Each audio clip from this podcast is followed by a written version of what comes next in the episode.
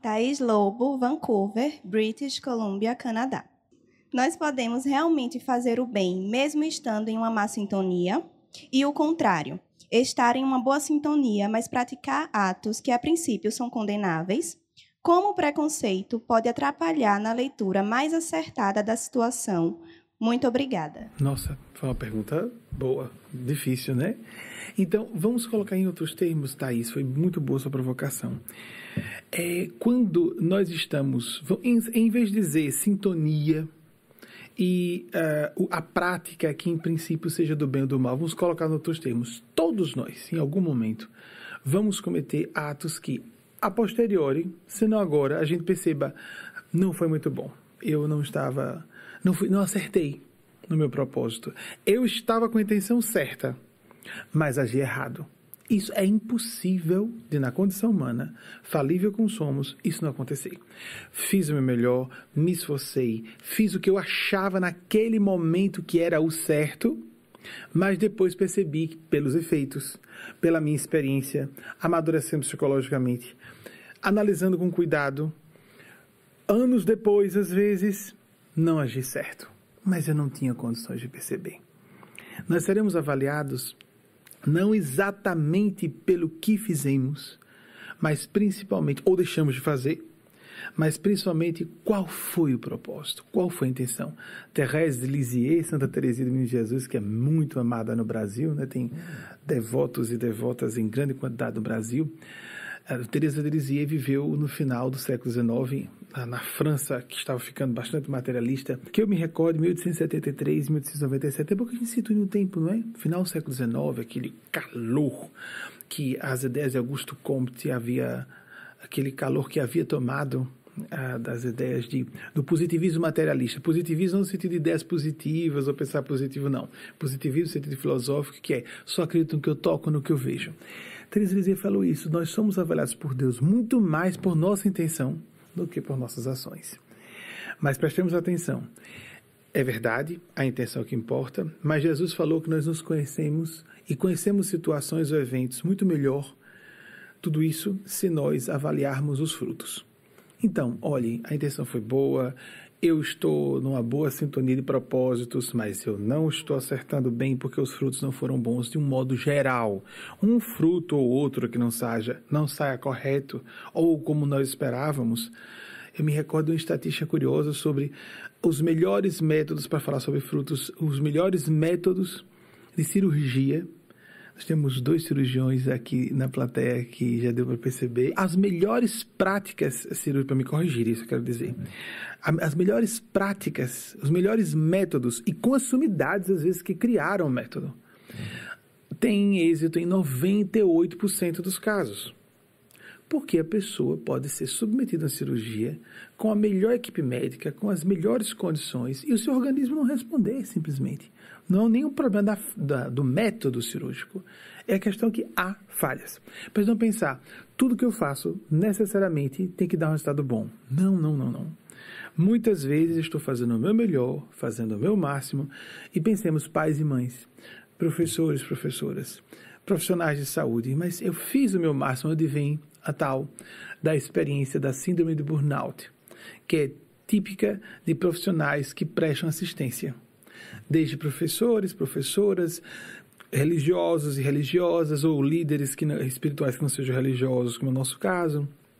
Pessoas que trabalham com cuidadores e cuidadoras, fisioterapeutas, na área de saúde todos, né?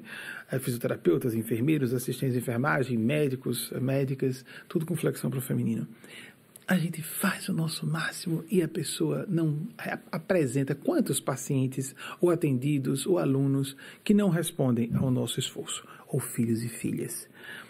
Então nós temos que ter esse cuidado em relação a não esperarmos sempre frutos benéficos. Tem uma questão mais profunda e anterior a essa, de que ela é derivada, a pergunta de Thais. Existe escolha completamente certa?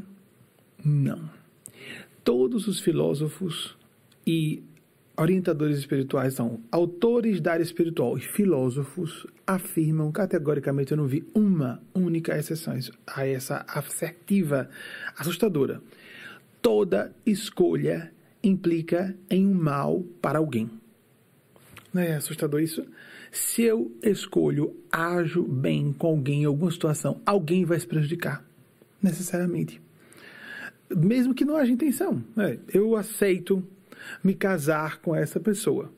Ah, mas aquela pessoa talvez pudesse casar com outra, então a outra perdeu. Por exemplo, alguém se prejudica. Mas vejam bem, não é um mal no sentido de prejuízo imediato, a curto prazo. Numa visão, portanto, imediatista. Mas a médio e longo prazos, aí não. Então, não imaginemos que numa escolha eu não possa ter outros. Primeiro, esse ponto: sempre há um malefício. Então, nós temos que avaliar o quanto de bem, maior percentual de bem numa escolha pode haver para mim e para todas as pessoas envolvidas. Porque nós somos responsáveis não só por pessoas que amemos, ou por quem tenhamos um compromisso profissional, o que for, mas quaisquer outras que sejam influenciadas direto ou indiretamente. Então vejam que, que sério. Isso que parece exagerado, pessoas que passam por experiências quase morte têm essa vivência. Passo por aquele momento de recapitulação existencial, lembra-se disso, daquele flashback da encarnação toda. E a pessoa começa a ver os efeitos de atitude simples, né? Ai, não cumprimentei direito aquela balconista, ela ficou triste e aí telefonou para o marido ah, um pouquinho mais acrimoniosa e o marido ficou chateado e brigou com um colega ao lado. A pessoa começa a ver em cadeia e sofreu o efeito de uma atitude simples que ela pareceu uh, tomar atabalhoadamente, assim, sem muita preocupação. Vejam só, quantas pessoas, porque a gente só pensa em termos de popularidade. É uma pessoa muito influente, essa pessoa está ajudando ou prejudicando muita gente. Todos nós hoje não tem mais isso. E com as redes sociais mais ainda, quantas pessoas ajudamos ou desajudamos apenas utilizando as redes sociais que usamos todos os dias. Mas mesmo antes disso, no trabalho, nas situações sociais, quantas pessoas nós temos contato direto com quantas? Direto, contato direto não indireto, durante a semana. E essas vão ter contato direto com mais quantas? Vejam isso em efeito dominó. É uma cascata e é, um, é uma medida geométrica né, de crescimento e pode ser exponencial. É só para a gente prestar atenção de que todo mundo é importante. Não tem essa de eu não influencio ninguém, eu não posso fazer diferença. Isso é um engodo completo. Então, afora essa questão de não há uma escolha completamente certa, há graus de acerto. Eugênia pede para falar muito isso, perdoe para os que já ouviram, mas vale a pena lembrar. Nós temos que verificar que existe uma escolha que pode ser mais certa socialmente, mais certa segundo nosso grupo familiar. Olha, as pessoas da minha família vão ficar felizes se eu agir dessa forma. Se eu não fizer isso, papai me mata, mamãe morre, meu marido não olha, minha esposa não olha mais para mim. Então, nós somos, lamentavelmente, muito influenciados ou influenciadas graus variados mas somos um pouco influenciados, influenciados e que a gente fica triste, não é? Oh, meu Deus, quando eu chegar em casa, eu sei que eu vou enfrentar aquele olhar triste, abatido, irritado uma semana. A gente não vai fazer tão feliz aquele movimento se a gente já de antemão sabe que vai ter problema em casa, etc. Mas há pessoas que percebem isso e não se deixam abater, não se paralisam. Vejam só, uma coisa é a gente dizer, não sou, não sou influenciável nunca é uma fantasia adolescente, né? Eu não me importo o que pensem de mim, o que falem de mim de jeito nenhum, eu faço o que eu quero na hora que eu quero. Isso, na verdade, é uma atitude adolescente. Todo mundo se influencia. Mas há pessoas que não se deixam arrastar por causa disso. E isso é heróico muitas vezes. Porque quantas vezes decisões muito importantes vão ferir pessoas que nós consideramos também muito importantes para nós? Escolhas de carreira, de casamento, de orientação espiritual, religiosa, descobrir, revelar, porque ninguém escolhe orientação sexual ou identidade de gênero. Como isso pode ser muito difícil e é importante para todo mundo. E quem ama mesmo vai apoiar. É um teste de, inclusive, se a gente tomar essa perspectiva, ajuda, não é? Se é minha mãe que me ama, se é meu amigo, que é realmente meu amigo irmão, ou amiga irmã, ou pai, se essa, essa pessoa vai ser submetida a um teste de franqueza no afeto por mim. Se, a não ser que estejamos sendo avaliados no sentido moral e que a pessoa quer nos ajudar porque estamos tomando uma rota realmente moralmente errada. Mas até isso pode ter problema, não é? Que a pessoa pode julgar que nós estamos moralmente errados e ela está errada, não é verdade? E tem que aceitar. São coisas diferentes. O que eu quero dizer por considerar moralmente errado? Preconceito Acabei de falar sobre identidade de gênero e orientação sexual. Há muita gente que acha imoral, porque segue a Bíblia literalmente. Então as mulheres são inferiores aos homens, não é? Porque está na Bíblia. E como é que é isso? Devem ficar caladas as igrejas? Se tiver alguma dúvida, não pode perguntar nem ao, ao pastor, ao padre, tem que perguntar em casa ao marido. Essa orientação de São Paulo no Novo Testamento. É isso? Tem uma série de afirmações. Nós temos que respeitar o texto bíblico. Se nós consideramos que ele é espiritual, porque tem origem espiritual séria, nós temos que interpretar. Todo texto exige interpretação, toda fala exige interpretação. Então nós temos que ter, se nós não interpretamos, nós adulteramos o propósito original. Aquele texto foi escrito lá para trás, para um grupo mais primitivo, com pessoas que precisavam de uma visão de mundo mais terra-terra, para aquela época, não para hoje, 20 séculos passados, só para aludir aos evangelhos, a passagem de Jesus na Terra, porque alguns textos bíblicos têm como origem episódios, por exemplo, com Moisés, 1200 anos antes de Cristo, 3200 anos, textos escritos naquela época. Então, nós temos que tomar muito cuidado. Então, vamos observar para o que a fim mais para fins mais práticos, o que Thaís perguntou, qual é a escolha mais certa? Quais serão os efeitos mais práticos, positivos para outras pessoas? Qual a escolha que seria de menor mal para as pessoas, mas tentando colocar a prioridade no coração, na consciência, no caráter, na vocação? O que eu sinto aqui dentro, meu Deus, é o meu dever. Onde está o meu dever? Que minha consciência pede, não que as pessoas dizem que é o certo. A não ser que sejam pessoas que nós respeitemos porque pensam de modo moralmente parecido conosco, têm uma visão espiritual parecida, mas afora isso, e tem, temos que passar pelo filtro da nossa consciência mesmo assim. Respeito muito meu orientador espiritual, minha terapeuta, uh, o pai, a mãe, o marido, o filho, a filha, essas pessoas que eu amo muito, mas eu preciso avaliar com minha consciência se eu aprovo. Eu estou aberto a ouvir, mas eu passo pelo meu senso crítico e tomo a decisão com plena responsabilidade, assumindo completamente a responsabilidade pelo que eu estou, para depois não dizer, ah, porque meu terapeuta, ah, porque meu conselheiro espiritual, ah, porque é papai, porque é esposa, de jeito nenhum. Essa fala de transferir responsabilidade não é própria de uma pessoa vivendo a plena adultidade.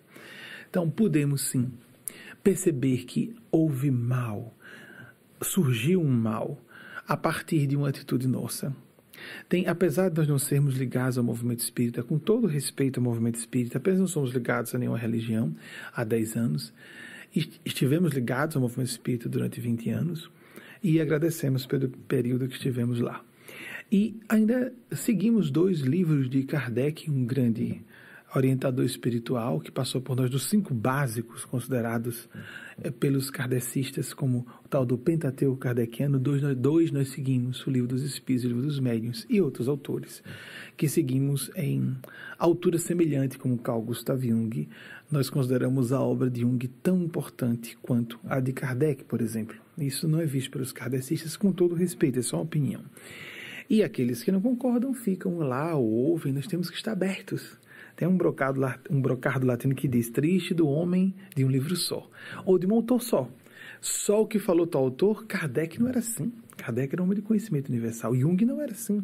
A gente não pode seguir só um autor, só para dar uma ideia de dois autores importantes para a nossa casa. Mas qual o principal? Jesus, os quatro evangelhos. Nós somos cristãos mesmo, gente. Então nós vemos os quatro evangelhos, como devemos ler, não é? Interpretando o espírito que Jesus disse, mas sem os radicalismos também que vemos em alguns outros religiosos. Então, com todo respeito aos que radicalizam a interpretação literal, façamos um esforço em qualquer circunstância. Kardec, quando falou sobre isso no livro, na questão 642, se não estou enganado, o livro dos Espíritos, me perdoe se estiver equivocado, que nós somos responsáveis não só pelo bem que fazemos, e se eu não me engano, a questão também, aí eu não vou lembrar com segurança, 795? ou 975, não sei. Ele desenvolve o mesmo tema com os espíritos, no livro dos espíritos. Na questão 642 é mais seguro, porque é, é mais restrita a resposta. Nós somos responsáveis de sermos espíritos superiores a Kardec. Não só pelo mal bem que façamos, mas pelo mal que advém do bem que não façamos. sim, está certo. Olhem só, somos responsáveis pelo mal que advier do bem que nós não fizermos agora. É muito sério isso, não é? Mas não é mesmo? Nós não temos o, o sentimento de culpa quando eu poderia ajudar essa pessoa. Por exemplo, as pessoas que sofrem a tragédia, atenção, pessoas que têm tentações suicidas. Há um rastro de horror que se segue a um movimento suicida de que essas pessoas, quer acreditem ou não, vão dar contas. Elas não só todas as religiões condenam e quem está fora das religiões. O suicídio é dos piores erros que um ser humano pode cometer. E há um rastro de horror, especialistas que trabalham os efeitos em gerações seguintes, gerações das famílias de amigos. Quando alguém, por exemplo, sofre um suicídio, ele é a principal responsável, ainda que haja um processo obsessivo, demoníaco, como outras religiões chamam, etc. Mas a pessoa é a principal responsável. Sempre alguém pergunta: será que eu não fui atencioso bastante? Será que eu não fui atenciosa bastante? Será que faltou eu estender a mão? Nossa, é um horror. Numa situação máxima como essa, em outras, que nós vemos alguém escorregar no crime, não é? Ou no vício. Alguém de repente descobre que um colega de infância está envolvido com drogas. Ah, meu Deus, será que eu poderia ter feito alguma coisa quando eu me encontrei na rua com aquela pessoa e ela disse que estava desempregada? Eu poderia ter telefonado para alguém. Há pessoas que não fazem esse tipo de questionamento ou fazem menos. O que eu quero dizer é que, não sendo psicopatas, todos fazemos, em algum grau. E segundo a, o que a espiritualidade maior nos diz, da psicopatia à santidade existem graus.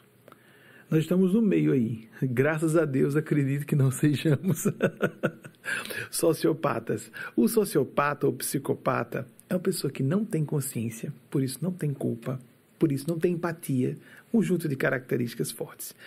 Mas nós temos momentos de ficarmos distanciados emocionalmente, de não termos empatia. Isso pode nos assustar, não é? Eu estou agindo como um psicopata. Já vi várias pessoas me perguntarem assim: não, tenha calma. Não é assim tão simples, não. e claro que não estamos no nível daquela compaixão dolorosíssima que arrasta as almas santas. Uma pessoa como Matriz Calcutá 40 anos sem acreditar, ou, no caso, duvidando severamente da existência de Deus. E aquele serviço começava às quatro da manhã até meia-noite, todos os dias. A serviço de sofredores das ruas de Bombaim, movida pela piedade contínua. E uma pessoa durona, durona, não tinha aquela coisa de carinha de santa, jeitinho de santa. Ninguém chegasse perto fazendo reverências especiais que ela não aceitava. Não era, estava muito longe disso. Então, isso é a santidade. Até duvidando da essência de Deus, não estava esperando um prêmio depois da morte. Isso é santidade, por excelência, na minha opinião. Achei um movimento muito feliz da parte do confessor dela, que, com muita controvérsia na Igreja Católica, se publicava ou não excelente serviço à humanidade. Ah, você está fazendo bem porque você vai receber um prêmio depois você acredita. Muita gente não acredita nisso.